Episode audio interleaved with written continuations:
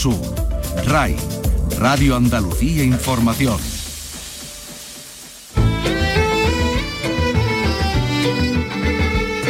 En RAI, Andalucía es cultura.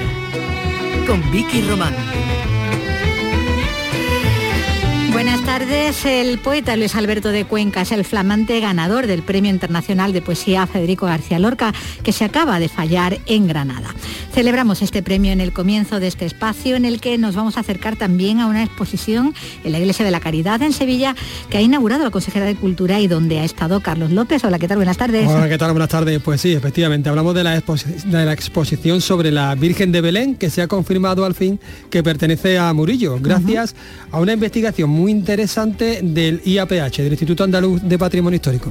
De la que seguro que nos vas a dar Pues sí, amplios sí. detalles, como también, por cierto, de esa versión teatral de la novela de Alessandro Barico Seda, que llega a las tablas del Teatro López de Vega de Sevilla en esa adaptación que ha llevado a cabo el dramaturgo cordobés Juan Carlos Rubio, quien será además el que nos cuente personalmente lo que vamos a ver en este montaje. Nos vamos a detener también en la Feria del Libro de Sevilla con uno de los autores de la ciudad que va a firmar libros allí esta tarde, entre los nombres conocidos y con más ventas, porque también nos interesan quienes publican en pequeñas editoriales o en sellos independientes desde aquí, también desde Andalucía. Vamos a estar con uno de ellos, con Juan Liaño, y nos iremos también al cine y por partida doble, con una nueva entrega de cine clásico en nuestra tele y también con el rodaje en tierras andaluzas del final ya de ese documental sobre el poeta Luis Cernuda. Y con el poeta que hoy ha ganado el Premio Ciudad de Granada y con la realización de Ángel Rodríguez y la producción de Ray Angosto, empezamos ya. En RAI, Andalucía es cultura. Con Vicky Román. Síguenos también en Twitter, arroba escultura.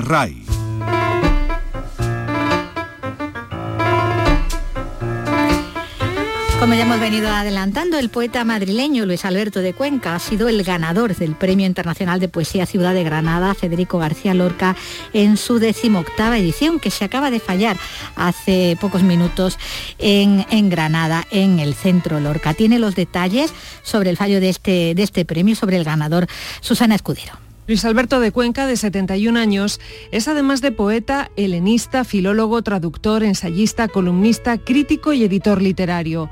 Cuenta con una docena de galardones, el último de ellos el Nacional de Poesía otorgado en 2015.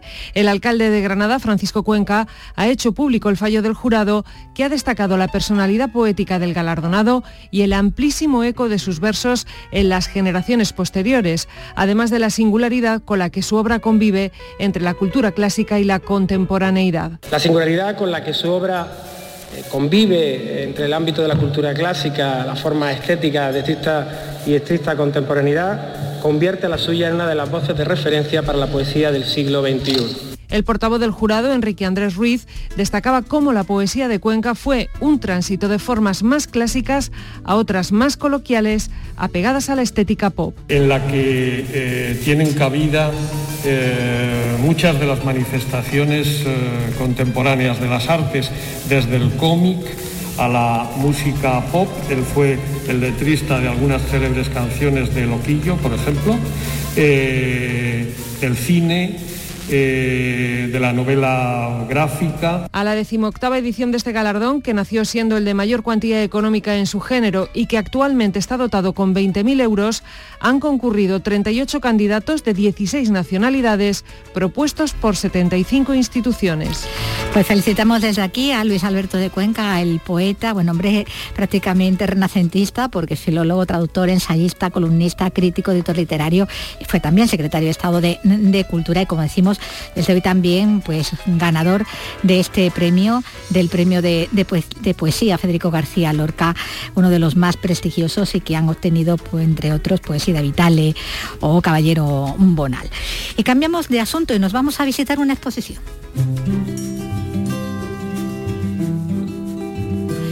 Y lo vamos a hacer de la mano de Carlos, de Carlos López, porque había estado en una exposición que es muy interesante porque certifica también eh, una, una lo que era una atribución que no estaba todavía muy claro, pero ahora, le da ya avisos de... Se intuía, se intuía que podría ser del maestro sevillano, pero de no Murillo, se de Murillo, exactamente, y que pertenece realmente esa obra a este, a este maestro. Efectivamente, hablamos de la Virgen de Belén, que se encuentra en el Hospital de la Caridad, bueno, y con esta investigación del, IAP, del IAPH, pues se certifica que el cuadro que como decimos, hasta ahora es, de, su autor.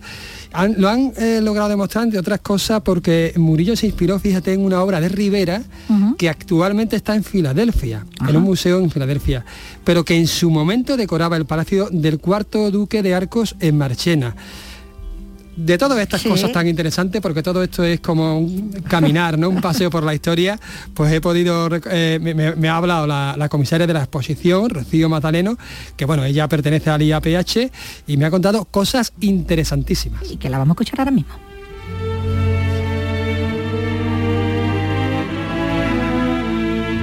Me encuentro junto a Rocío Magdaleno, que es la comisaria de la exposición, la responsable de esta restauración. Ella es conservadora del IAPH, del Instituto Andaluz de Patrimonio Histórico, y bueno, nos va a servir un poco de guía ¿no? sobre, sobre este cuadro que se ha recuperado de Murillo. Hola, buenas tardes. Hola, buenas tardes. Bueno, mira, antes que nada, eso, eh, decir que es una exposición didáctica, no va a ser una, una, una exposición que va a haber público contemplativa como es habitual.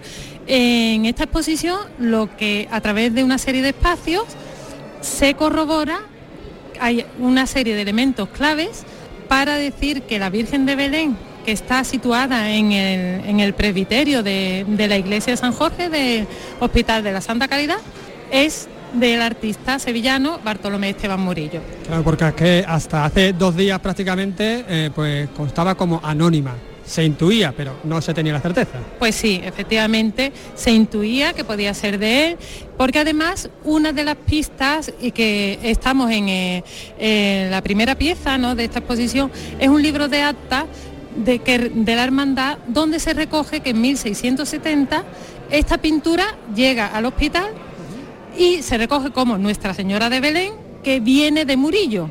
Claro, mm, muchos expertos han pensado que bueno tan solo se trataba de un cuadro que era propiedad del artista o que era una copia del original de Murillo que hubiera estado desaparecido. Entonces, siempre Benito Navarrete tenía la intuición de que este cuadro era del artista sevillano, pero mm, no se llegaban a, confirmar totalmente. Benito Navarrete, un inciso, es catedrático también de Bellas Artes, evidentemente, y bueno, es uno de los estudiosos, digamos, sobre la figura de Murillo. Pues sí, efectivamente. Bueno, pues como digo, eh, la exposición comienza con este libro que es clave. Eh, tenemos aquí enfrente? Exactamente, porque ya ahí nos indica, bueno, que de algún modo tiene una relación directa con Murillo. Se puede leer, la, primera... Exactamente, Nuestra Señora de Belén, que viene de Murillo, con un, un marco tal, tal. Que viene de Murillo, esa frase... exactamente, esa es la frase que, bueno, que te da pistas para decir, ¿es o no es de Murillo? Aunque Después vamos a pasar a un espacio también muy importante que demuestra que esta Virgen de Belén es la realiza Murillo tomando como modelo referente un cuadro de Rivera que actualmente está en el Museo de Filadelfia. Bien, eh, la investigación nos ha llevado a, confirmar por una serie de datos que ese cuadro de, Rivera perdón, estaba en el Palacio de Marchena del cuarto duque de Arcos. Rivera eh, está durante 1646 a 1648 como pintor de cámara en Nápoles con este eh, con don Rodrigo Ponce de León, el cuarto duque de Arcos, y era virrey de allí. Se demuestra además que este cuarto duque de Arcos se trae muchísimas, en el 48, cuando vuelve a España, se trae muchísimas obras de arte para redecorar su palacio de Marchena. Entonces, bueno, la hipótesis de si entre esas obras se trae el cuadro de Rivera.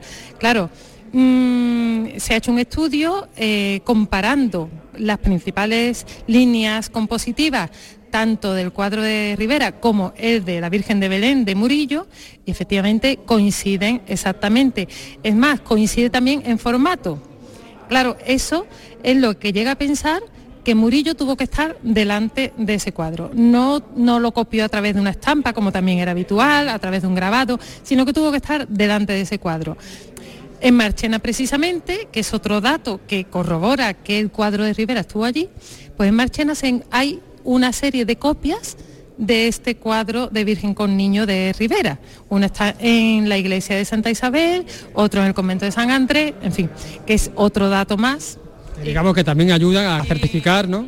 Exacto, de que es Murillo el que hace. Bueno, acto seguido además pasamos a otro elemento muy importante que es un eceomo que sí es de Murillo y que en un estudio que se le realizó, pues la radiografía revelaba que debajo de ese eceomo había pintado Murillo una virgen con niño. Tenemos aquí de hecho a la radiografía, es muy curioso. Efectivamente. ¿Qué ocurre? Que esta virgen con niño, si la comparamos con la radiografía de la Virgen con Niño del Hospital de la Caridad, vemos muchísima similitud en sus trazos, teniendo siempre en cuenta que eh, la radiografía de la Virgen con Niño que está debajo del eceomo no llegó a ser una pintura acabada, sino que fueron unas primeras pinceladas. Pero aún así... es como un boceto. Efectivamente, porque además se ve, por ejemplo, en la zona baja, eh, donde se le ve una reserva, que es lo que se llama en radiografía en las pinturas, una reserva para pintar la mano que no llegó nunca a pintar pero si se compara sobre todo la zona del rostro de la Virgen. La zona del eh, rostro de la Virgen digamos que es la que tiene mayor detalle. Exactamente, exacto. Tanto la de la Virgen como la parte superior del niño, claro, si se compara con la radiografía de la Virgen de, Belén, pues se ven detalles de unos trazos, por ejemplo, en el lagrimar, unos puntos de luces que coinciden, en fin, y además muy, muy... Es verdad, es cierto, qué curioso, me he dado cuenta. ¿eh? Muy similar, eh, los, los golpes de luz de la nariz, de, muy similar, muy similar a lo que es la radiografía. Claro, esta es de formato menor que el cuadro de Rivera y por consecuencia el cuadro de, la Virgen de Belén de Murillo. Pero bueno, es un dato que como es de Murillo, pues también volvemos a, bueno, a, aumentar, digamos, esa hipótesis, ¿no? Y sí, sí, bueno, mm, la, después el recorrido va a continuar con unas pinceladas de lo que fue la restauración también muy importante, porque esta pintura, que como digo está en el presbiterio de, de la iglesia, estaba muy oscurecida y, bueno, pasaba casi... Muy oscurecida por los barnices que se habían ido añadiendo a lo largo del tiempo. Efectivamente, que han ido oxidando y repintes que también tenía sobre el color original y bueno, pues todo ha desvirtuado, digamos, el cromatismo original de, la pieza. Claro, al despojarlo de todo, de todo esas intervenciones anteriores, pues ha sido también el poner la puesta en valor de, la propia obra, ¿no? De, hecho, de hecho, podemos ver cómo el antes y el después eh, sí, efectivamente. Aquí vemos una foto inicial con luz rasante, que además, bueno, pues se aprecia pasmados de barniz, acumulaciones de, de gotas de cera, repinte y, el oscurecimiento, que además mm, eh, se pierde muchísima profundidad y muchísima luminosidad.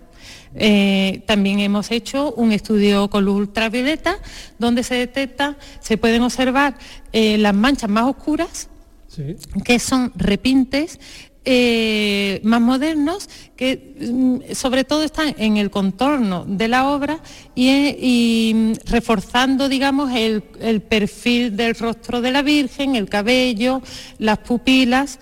Y bueno, pues este estudio también es muy importante a la hora de acometer la limpieza de, una obra de arte. Y, por último, exactamente, pasamos ahora mismo, pues se ve varios estados, varios estadios de lo que sería la limpieza, eh, una zona donde está con el barniz, otra donde se va progresivamente eliminando ese barniz hasta que al final pues queda la, película pictórica liberada de todo. Es muy llamativo el resultado final de cómo estaba del antes y el después. Eh, hay que, tienen que venir a esta exposición que está abierta, estará abierta hasta el día 6 de enero porque realmente es muy llamativo, que es otro cuadro distinto. ¿eh? Hay, hay un, detalle que también hay que, recalcar que desgraciadamente el manto de la Virgen eh, está realizado con esmalte, azul esmalte, cobalto, con una fina capa de azurita encima. Mm, muchísimos cuadros de Murillo tienen eh, con la aplicación de, este azul pues ha tenido una alteración cromática irreversible que desgraciadamente no se puede recuperar porque por una reacción química se decolora, se ennegrece y bueno, sin embargo, por ejemplo, el rostro del niño y de, la Virgen es que hasta los cachetitos, ¿no? Es la, muy gracioso. La carnación, todos los matices, ¿no? Pues que estaban ocultos por, por digamos, ese velo que, que, dejaba, no dejaba ver ¿no? el volumen y, el cromatismo original, ¿no? ese rojo, ¿no? vermellón de la manga y, bueno, toda la luminosidad de... Y es muy característico, por ejemplo, los paños del niño mm, tienen una pincelada muy característica de Murillo. Y bueno, parece que están vivos, ¿no? Parece que están flotando, es como... Sí, efectivamente. y eso, aire etéreo. Exacto, y eso que esta Virgen hay que situarla en, una primera época de Murillo, eh, eh, fechada, si hace su viaje en 1651, pues tiene que ser de esa fecha.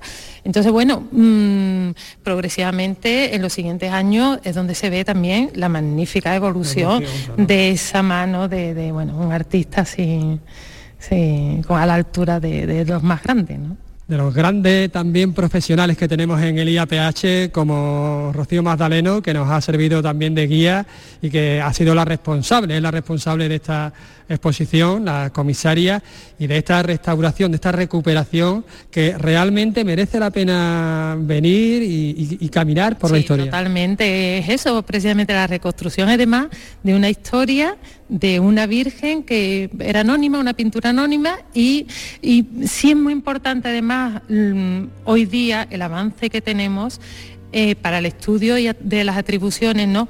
De tomar todos los análisis científicos técnicos que apoyan muchísimo lo que es eh, el poder hacer una atribución ¿no? a un artista determinado.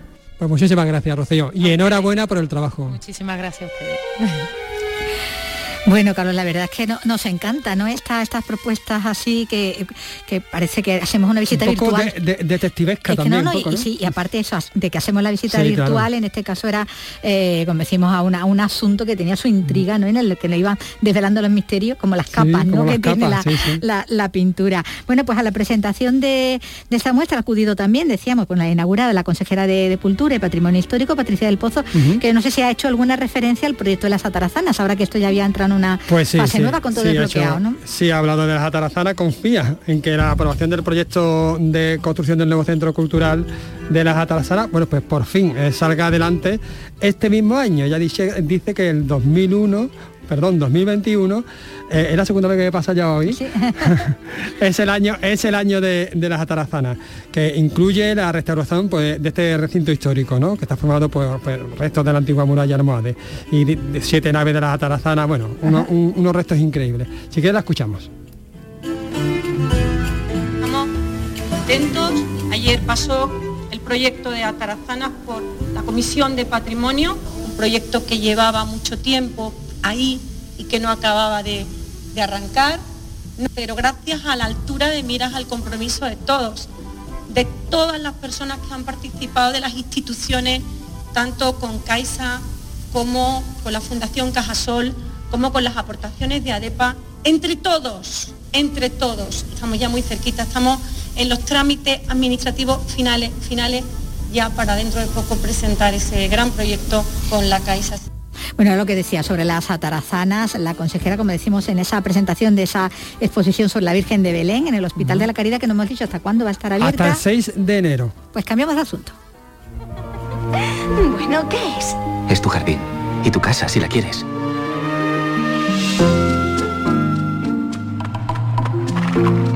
¿Sabe lo que es esto? Dinero. Voy a rehabilitar la fábrica de seda. Necesito que vayas a Japón. Allí se hace la seda más perfecta.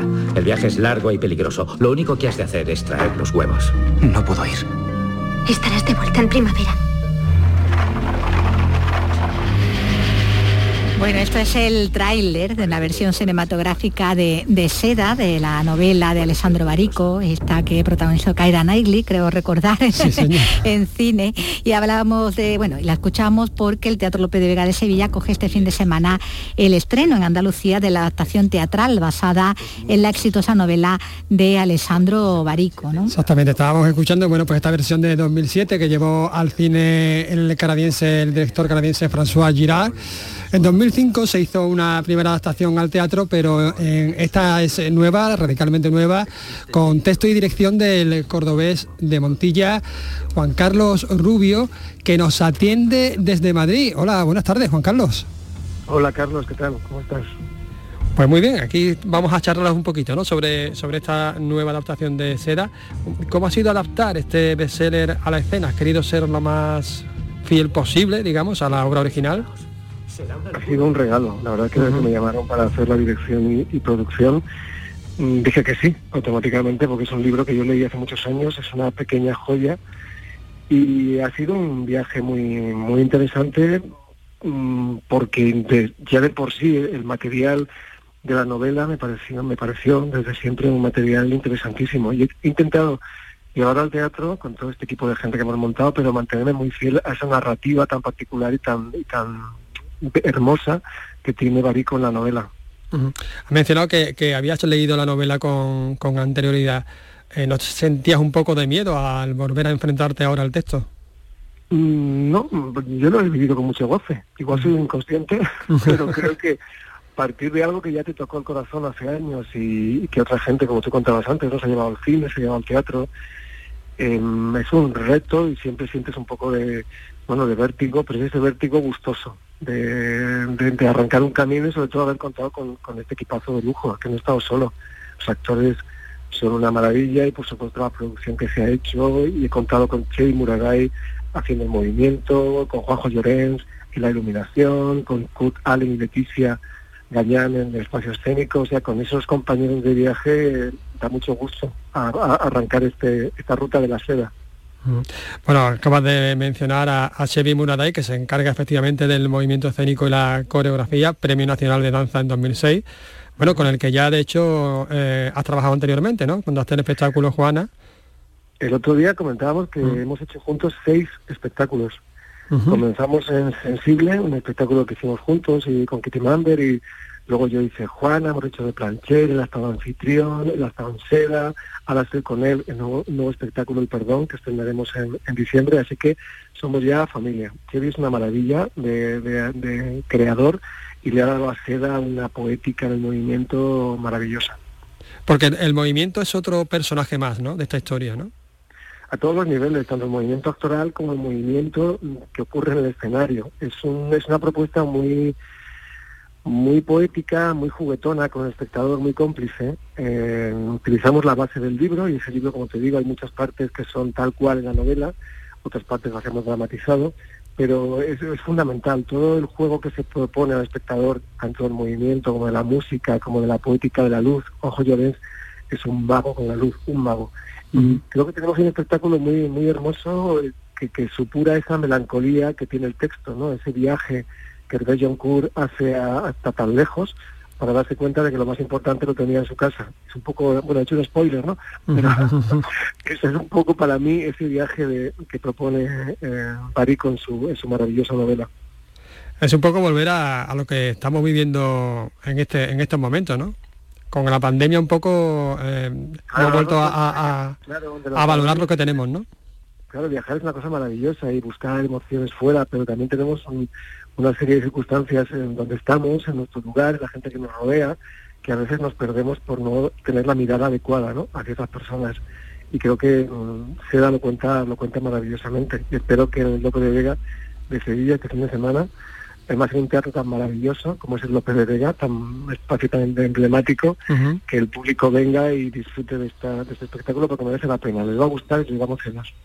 Estamos hablando de, circunstancias que enlazan con la actualidad. Eh, precisamente en la novela pues se habla de la epidemia de pebrina, ¿no? que diezmó al gusano de seda en la época. Estamos atravesando también otra, otra epidemia. La historia es cíclica, ¿no? Claro, es que las epidemias han estado ahí siempre, la gripe española, ¿no? Hace un siglo y, y el tifus y la, bueno, mil cosas que ha habido históricamente, la peste. Eh, somos seres vivos expuestos como cualquier otro ser vivo a, a todo tipo de males, ¿no? Y esto nos ha recordado una vez más esta pandemia que somos mortales y que, y que hay que disfrutar de, de- yo creo, ¿no? La lección para mí al menos ha sido esa, disfrutar de más del tiempo y quejarnos menos, sobre todo los que tenemos más, y fijarnos en, en- en lo que nos rodea, ¿no? Y la pandemia, ese encierro que hemos tenido, a algunos espero que le haya permitido o nos haya permitido hacer un viaje interior. ¿Es, es un canto a, a la vida, a la pasión? es un es un canto a no malgastar eh, la vida yo creo no Eh, realmente eh, a ver todos hacemos cosas que no queremos al final la vida está llena de hay que trabajar hay que hay que, hay que hacer muchas cosas que uno quizás no desea no pero cuando hablamos ya de sentimientos y de relaciones y, y de esa, esa cosa tan abstracta que es la felicidad al final sí que está bien un poco centrarse no y darse tiempo a sentir y darse tiempo a, a disfrutar de los demás no la perfección no existe a fin de cuentas creo que mm, sin caer en el pasotismo de que todo me vale, sí que hay que valorar lo que tenemos cerca. Y en este viaje de John Kur, como te digo, va muy lejos, va a buscar muchos objetivos, cree descubrir una serie de cosas cuando cerca también tenía otras muchas cosas importantes que quizá no ha vivido con la intensidad que se merecía. Juan Carlos, vamos a hablar un poco del, reparto que está compuesto eh, por Nancho Novo, por Inés Sánchez, por Aníbal Soto, por Charo Sojo y por Josu Egusquinza, que lleva viviendo 25 años en Sevilla, si no me equivoco, ¿no? Sí, hay mucha gente, mm, Charo y eh, la compañía de esos clásicos sevillanos GNP son compañías también sevillanas. Sevillanas, espectáculo es, es muy sevillano, además eh, Leticia Gañán, nuestra escenógrafa es de Sevilla, Kurt Allen ha trabajado muchísimo ahí en Sevilla, siempre con Alfonso Zurro y bueno, eh, yo soy cordobés, o sea, somos una compañía medio japonesa, medio sevillana. Hay gente de todos lados, pero tenemos un, un aroma muy, muy, muy sevillano, la verdad, y estamos muy, muy contentos de, de que esta gira arranque ya, porque estrenamos hace seis meses, pero ya la gira en realidad arranca ahora en Sevilla y creo que el espacio de López de Vega es maravilloso para, para que nuestra, nuestra historia suceda en esas tablas. Efectivamente, porque bueno, ya estáis andar en, en San Sebastián, habéis pasado por Mérida, por Madrid, pero bueno, ahora estáis en Sevilla y después de Sevilla, ¿por dónde seguirá?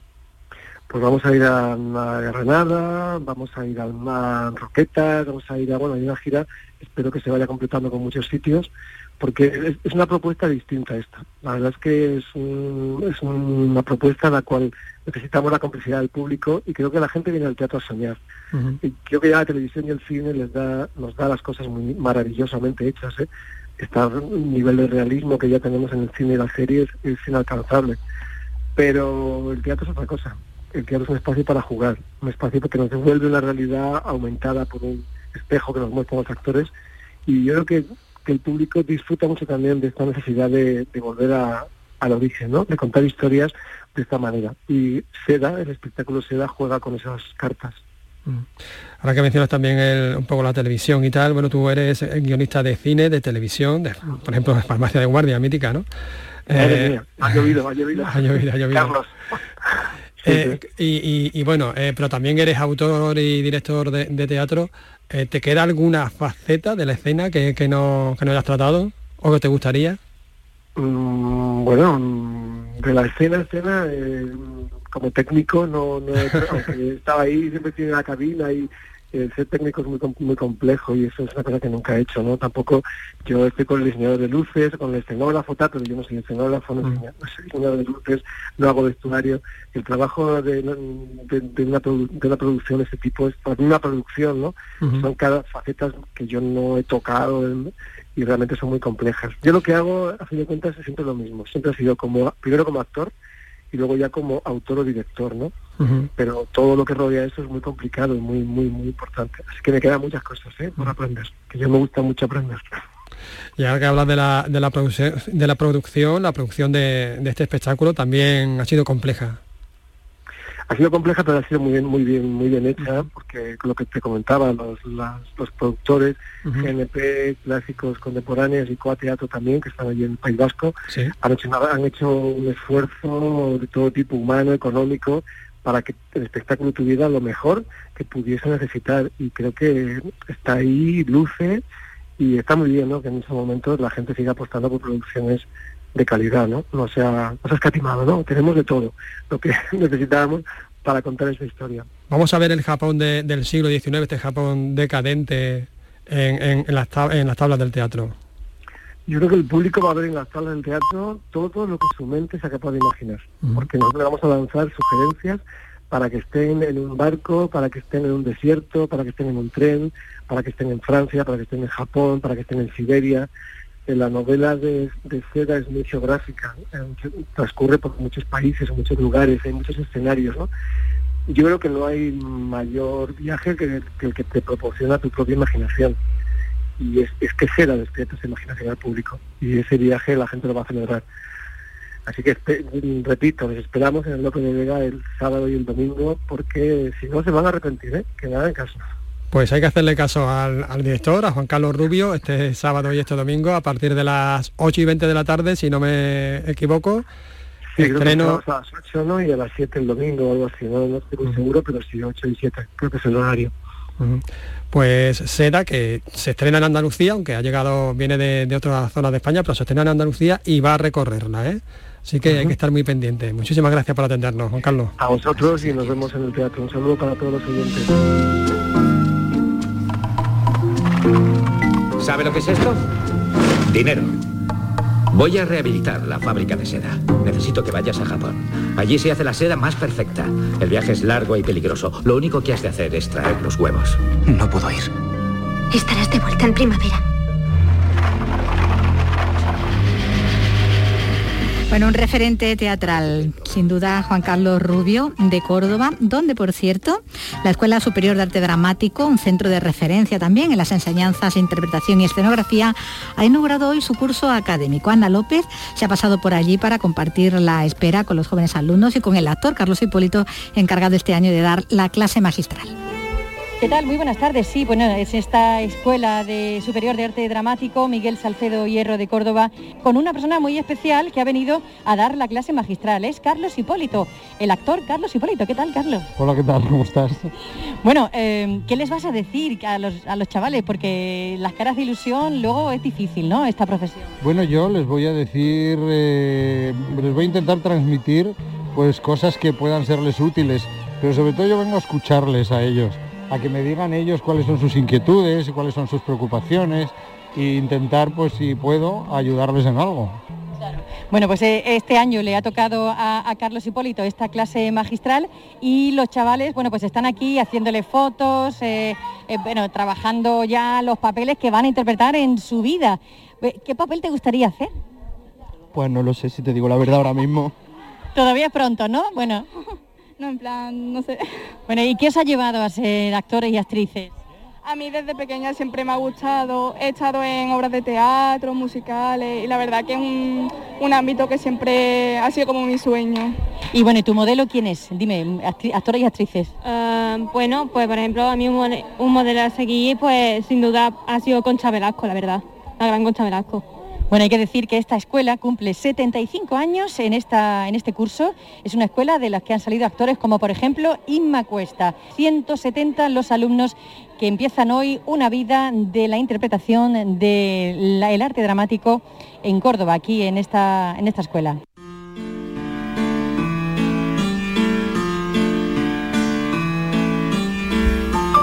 Hablábamos al principio del reconocimiento a un escritor veterano, a Luis Alberto de Cuenca, con ese premio de poesía a Federico García Lorca. Y hablamos ahora de jóvenes talentos llamados a llevarse también premios en el futuro, porque hoy se inaugura el vigésimo curso de la Fundación Antonio Gala en Córdoba. José Antonio Luque. 274 jóvenes han pasado por esta fundación desde que la creó Antonio Gala. Hay que sumar ahora a los 14 que desde hoy se unirán a este proyecto de fecundación cruzada, como lo denomina el escritor. Porque aquí no hay profesores, sino que los creadores conviven y comparten sus experiencias de creación para enriquecerse mutuamente.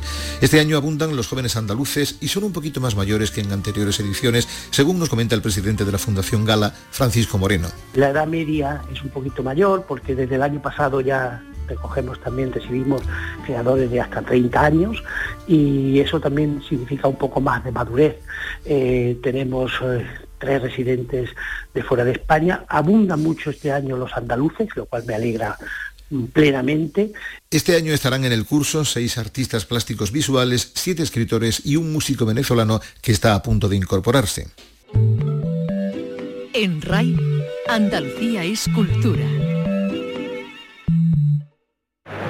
Este jueves, dos líderes andaluces están en juego.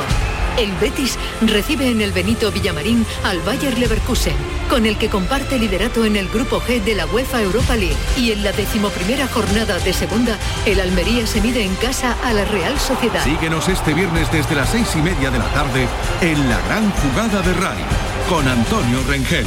RAI, Radio Andalucía Información.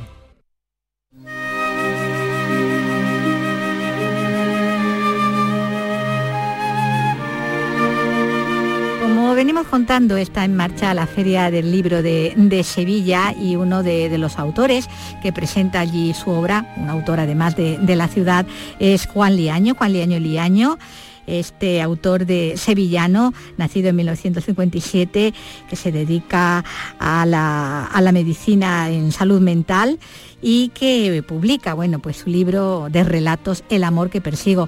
Hola Juan, ¿qué tal? Muy buenas. Hola Vicky, buenas, ¿qué tal? Bueno, pues nos llegas a, llegas a la feria, ¿no? A presentarla en ese marco eh, con, esta, con esta obra, como decimos, un libro de, relatos. Ocho relatos lo, conforman, ocho historias eh, que van variando de formato, de extensión, de estilo, eh, diferentes, pero con un, con un hilo común como es el amor y, y sobre todo la búsqueda del mismo, ¿no? De ahí ese título, ¿no? El amor que persigo. Sí, Vicky, porque bueno, como en fin, yo creo que todos sabemos, nos pasamos la vida buscando ese amor, ¿no? Ya desde pequeñines, ¿no? Pero bueno, hay, hay una razón fundamental, no somos nada sin el otro. Y en ese sentido siempre estamos buscando algo, alguien, mejor dicho, eh, en el que poder mirarnos y en el que poder reconocernos, ¿no? Esa es la mirada en la que queremos perdernos a lo largo de la vida, ¿no? Mm. Bueno, tienes una, una formación eh, en, psicología, ¿no? En filosofía, en ciencias de la educación, pero sobre todo en psicología, lo que te hace también, bueno, que puedas profundizar más, ¿no? En esos mecanismos de, del alma humana y de las relaciones que, se establecen, ¿no? Entre, entre las personas. Y se abre el libro con, un relato, con una historia eh, que curiosamente puede resultar algo surrealista, ¿no? Con un grupo de amigos en una fiesta, ¿no? Donde todo empieza a perder un poco el sentido donde eh, se vislumbra bueno, de ser reprimidos, desencuentros entre amigos, eh, pero sobre todo esa necesidad de amor, ¿no? En esa fiesta de Mo, que es la que abre el libro, ¿no? Sí, sí, sí, evidentemente. Bueno, eh, quizá el, el, contacto más directo que tenemos eh, como te decía, con ese otro que siempre estamos buscando, ese otro está dentro de uno, está dentro de nosotros, ¿no? Lo hemos encarnado desde pequeñitos y de alguna manera forma eso que nosotros llamamos el inconsciente, ¿no? O por lo menos está dentro de eso que nosotros llamamos el inconsciente. Y el inconsciente en donde se manifiesta fundamentalmente en los sueños, ¿no? Eh, ese es un relato realmente surrealista, es un relato, yo diría onírico, fundamentalmente onírico, ¿no? En donde habla de deseos que nunca pudieron eh, expresarse en la realidad, ¿no? Sino que quedaron ocultos, escondidos y que al cabo del tiempo, pues bueno, reaparecen, aunque sea a través de un sueño, ¿no? un sueño que puede ser casi una pesadilla, ¿no? Que tiene un, que tiene una, situación que parece casi guiñuelesca, ¿no? Como, como el hada de oro, ¿no? O algo por, el estilo, ¿no? Ese encuentro en, esa casa, ¿no? Donde está teniendo lugar esa fiesta, donde ocurren esas cosas, eh, como decía, ¿no? Dentro del plano de, lo onírico. Bueno, hay relaciones amorosas a partir de la amistad, relaciones que van más allá del, sexo. Está también ese amor, digamos, más cotidiano, hecho de pequeños encuentros y desencuentros, ¿no? Como el amor del segundo relato, donde... De exactamente, donde se cuenta de la, pues, desde un incidente doméstico, el quedarse encerrado en la casa, ¿no? Hasta la tensión... también es un poco surrealista. También, también la situación. hasta toda esa presión y los nervios en torno a unos exámenes de oposiciones, ¿no? Sí, Sí, efectivamente. Bueno, es, todos los relatos, en realidad el hilo conductor de todos los relatos eh, es verdad que es el amor que persigo, pero también es verdad que es eh, cada relato es un estado diferente del amor, ¿no? Está el amor trágico, el amor imposible, el amor que uno busque que, no encuentra porque no encuentra la mirada del otro, por ejemplo en el texto de, del brazo de mi amigo Pato, donde bueno los personajes son personajes eh, que están solos, abandonados y que parecen invisibles, claro, y que parecen invisibles, ¿no? Y después está el amor de los viejos que se encuentran en la soledad, está el amor de, de la pequeña con el yayo, ¿no? Con el que podría ser su yayo. Es decir, son diferentes estados del amor en diferentes momentos de la historia de una persona, ¿no? Eh, yo creo que es el hilo conductor lo que los reúne a todos estos relatos. Bueno, y relatos además donde mm, se sitúan pues en un espacio local que de, tu ciudad, ¿no? En sus calles, en sus enclaves, ¿no? Sí, sí, sí. Yo la he paseado mucho, eh, la he observado mucho, la quiero mucho, eh, y es verdad que este relato, estos relatos están muy impregnados de las calles de Sevilla muy, muy impregnados de las calles de Sevilla y de, su, de sus locales, ¿no? de sus bares, de su, de su gente. Eh, Curiosamente, eh, el libro este, el relato de el de de mi, amigo, de mi amigo Tato, fue una propuesta que él me hizo a raíz de una fotografía, él es fotógrafo, de una fotografía que hizo sobre la gente de la calle. Eh, yo recuerdo que él me pasó las fotografías para que yo escribiera algo sobre ellas y rápidamente las di de lado por una razón muy sencilla, porque me di cuenta de pronto que todos esos personajes los tenía incluidos en mi cabeza, en mi corazón, estaban dentro de mí, de tal manera que formaban parte de mi propio hábitat, de mi propio universo personal, ¿no? Es curioso, son personas invisibles a las que no prestamos atención, pero en el momento que las miramos nos damos cuenta que forman parte de nosotros.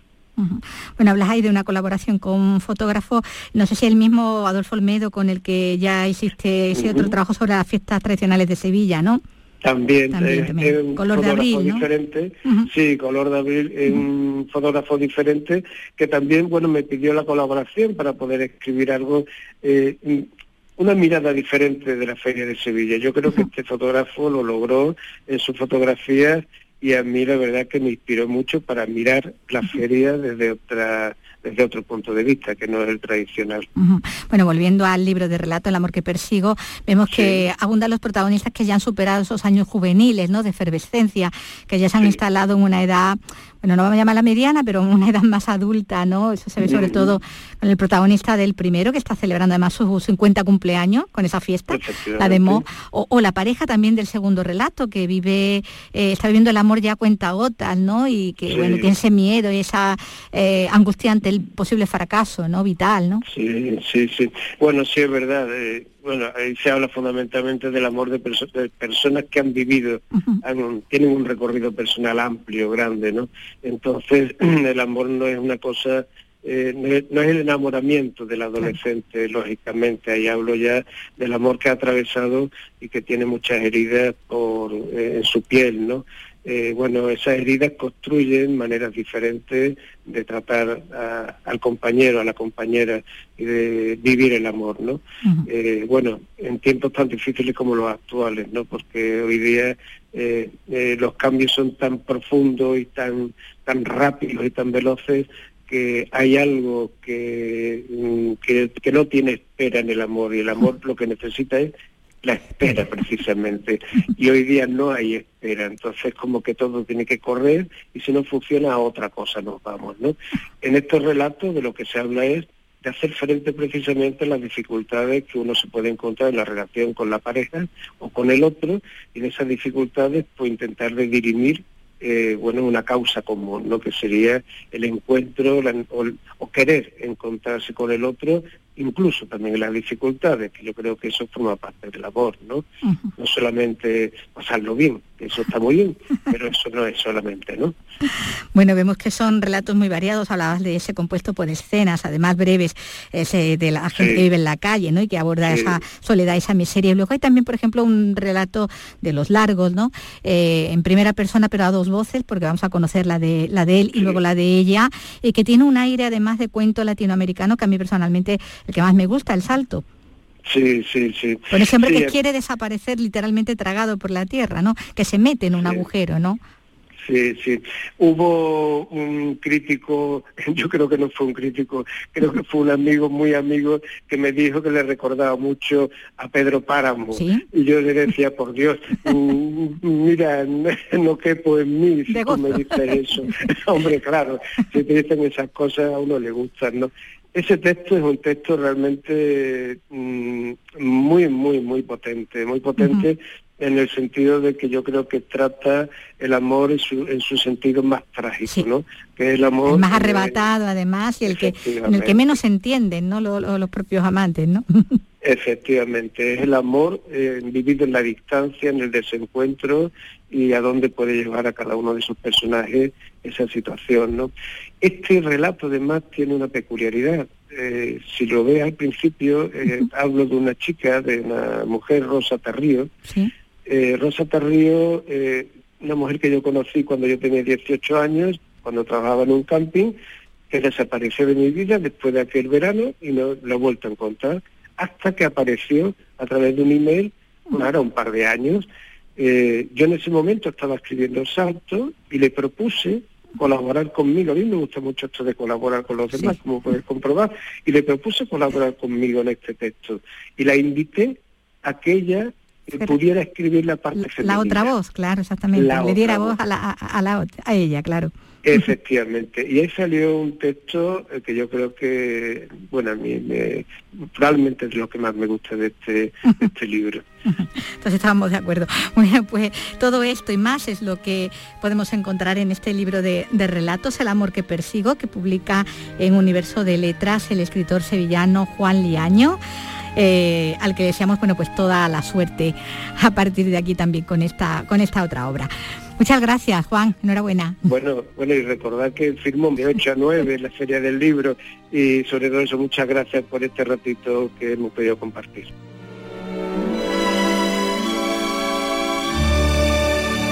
Y de los libros de la feria de- del libro nos vamos al cine porque hoy tenemos también a Paco Gómez Fallas que nos trae el cine clásico, el cine clásico nuestra tele con la película de esta, ¿no? la comedia El Doctor se casa. Of all the disappointed old maids, she takes the cake. I saw her. She wears clothes like Wallace Berry. I should think after knowing her you'd appreciate Bueno, pues hoy vuelve Paco Gómez Fallas para hablarnos de esta otra película de cine clásico que tenemos esta noche en nuestra televisión. Aquí una comedia, comedia romántica, comedia elegante, ¿no? De esa que siempre se ha dicho. elegante, ¿no? Hola. sofisticada y de las llamadas, hola, buenas tardes, y de las llamadas Screwball Sí, la Comedy, porque de la que lucha de sexos, que, ¿no? que- sí, que además, además tenían unas respuestas eh, Rápidas, rápidas, agudas, Ujú. ingeniosas, eran como efectivamente estar jugando a Una competición deportiva y entonces eran un golpe tras golpe. Bueno, en este caso concreto ya hemos visto que, o Ah. hemos oído algo, hemos intuido que la mujer ah, que, se considera una feminista convencida, le, le dice al hombre que si era un Wallace Beery, que era como el, el prototipo ¿no? del hombre machote, rudo, ¿no? Rudo, sí, en fin, el, protagonista de Campeón, el Long John Silver Sí, de la Isla del Tesoro, Tesoro, en aquella época, vamos, estamos hablando de, De los años 1940.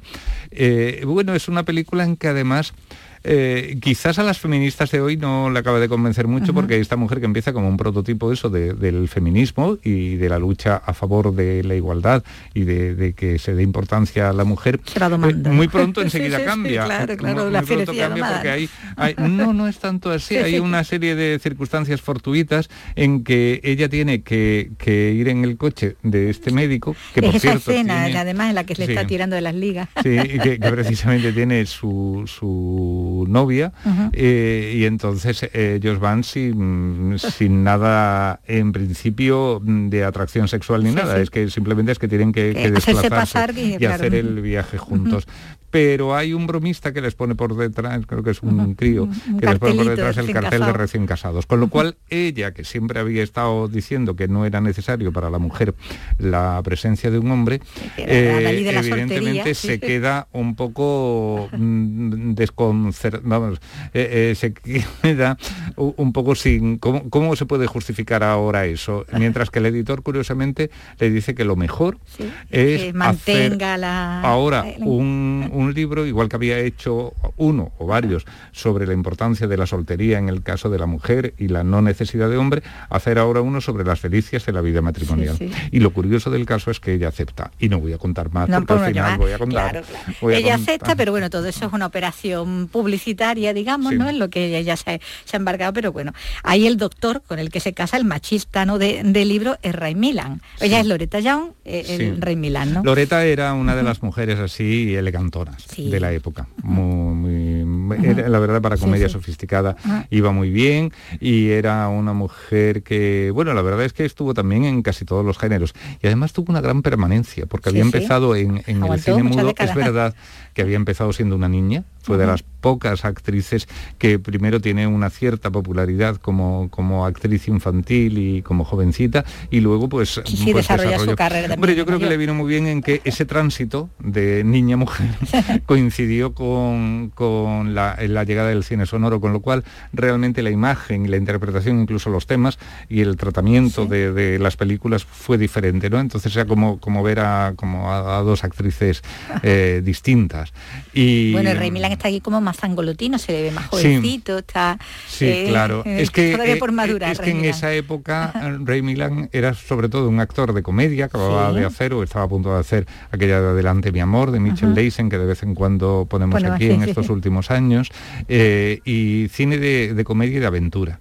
Otra cosa es que después, eh, en un año o dos, trabajaría en la primera película que dirigió en Hollywood Billy Wilder, El mayor y la menor, y con ese director haría un papel dramático que le valió el Oscar. El del alcohólico, ¿no? El de Día sin huella, efectivamente con el alcohólico. Y a partir de ahí ya entró Rey Milan en una etapa más sombría, digamos. Ya eran personajes más torturados, eran películas de terror, como... Queda mejor para Hitchcock. Sí, como El reloj asesino, luego llegaría Crimen perfecto, luego en los años 60 las de Corman, ¿no? Aquello de la obsesión, el hombre con rayos X en los ojos.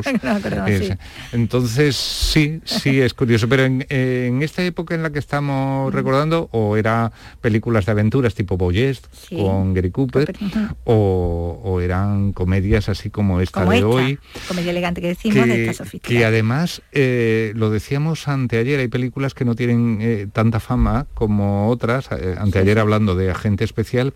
Esta en concreto, hombre, es que es muy difícil, es que en el mismo año que se hacía El Doctor se casa, pues yo qué sé, se hacía historias de Filadelfia, Luna Nueva. exactamente, esa que pensando, Luna Nueva, el ¿no? que la que de las sorpresas, estaban a punto de, se hacían las primeras películas de Preston Sturges, se acababa de hacer, que te, o se iba a claro, hacer que son muchos títulos grandes como para... Es que son, claro, es que estaba ahí, lo, mejor De, los directores de comedia, por lo menos los mejores directores de comedia de aquellos años.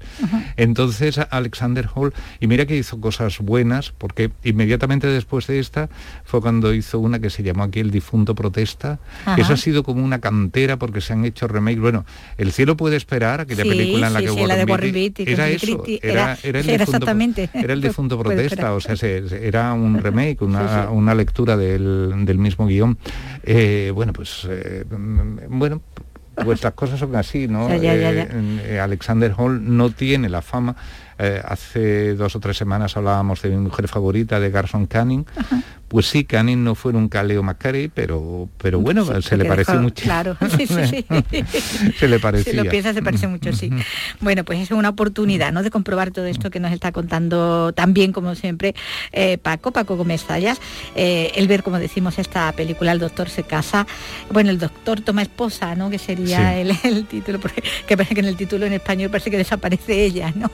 El mm. protagonismo de, de Loretta Young en esta, esta película que Una cosa que se lleva mucho por aquí estos días, eso de casarse. y algunas, algunas lo sufren más que otros. Sí, sí, sí, sí, sí, Hay quien se casa, ¿no? bueno, pues muchísimas gracias, Paco. Gracias a ti. Un abrazo.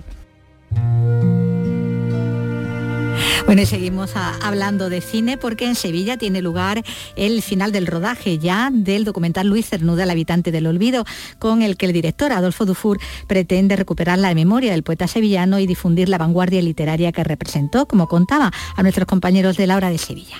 Sí, hemos recorrido prácticamente toda Andalucía siguiendo los pasos de, Luis Cernuda la relación de, su poesía con sus sentimientos y con la tierra. el objetivo es eh, eh, transmitir ¿no? dos sentimientos de, de Luis Cernuda, tanto la relación de, de, la obra poética con lo que fue su vida y las sensaciones.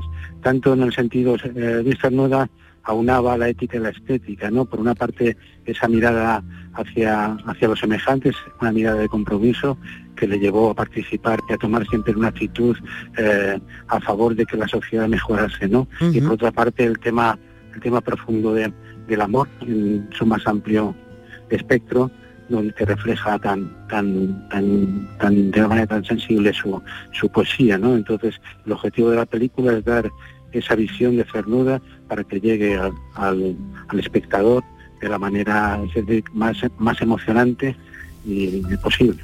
Bueno, estos últimos días han estado rodando en el Centro Lorca de Granada, en el Museo Casa Natal del poeta en su pueblo, en Fuente Vaquero, el poeta granadino, después de pasar además por escenarios naturales del litoral y desierto emerienses como Carboneras, Cabo de Gata y Tabernas. Y ahora, como decimos, ruedan en Sevilla ya al tramo final.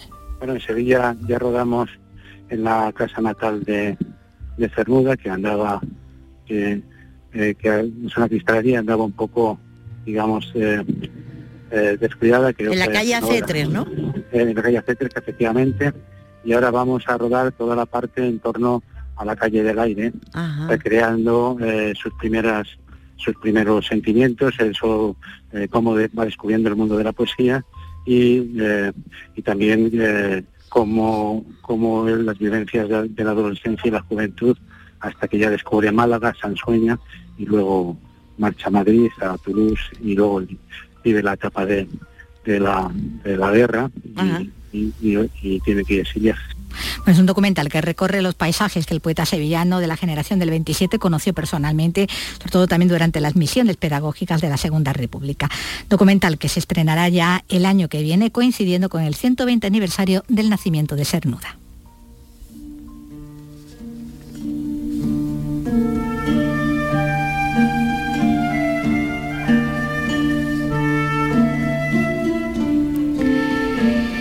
Vamos a quedar un momentito en Cádiz porque allí se está celebrando el primer Congreso Iberoamericano de Arqueología Náutica y Subacuática.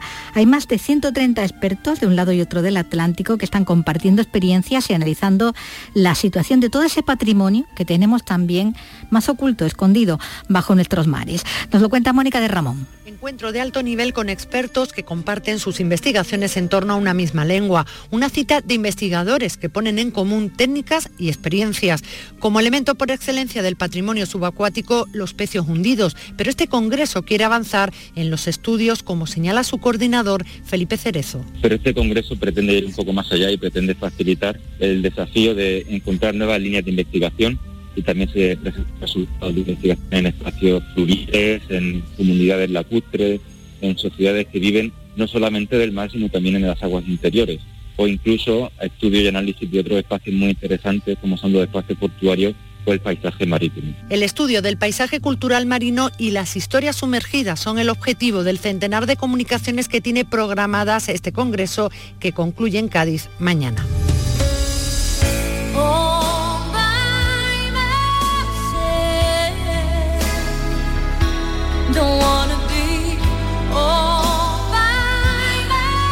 Fíjate que estábamos hablando del patrimonio subacuático, lo que hay en el fondo marino. Nos acordamos del Titanic si la escuchamos se- a y ella. escuchas a ella, pues ya, claro. algo en el fondo marino.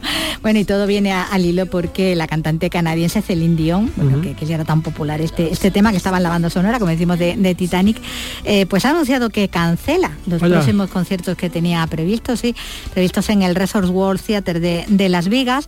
Eh, y van a a tener lugar del 5 al 20 de noviembre, pero ahora estaba en plenos ensayos Sí, de lo que claro. era este, este concierto, esta gira, además una gira courage, además era de, de- de- de renacimiento, ¿no? De, que, tenía Identidad previsto también, visita también, también.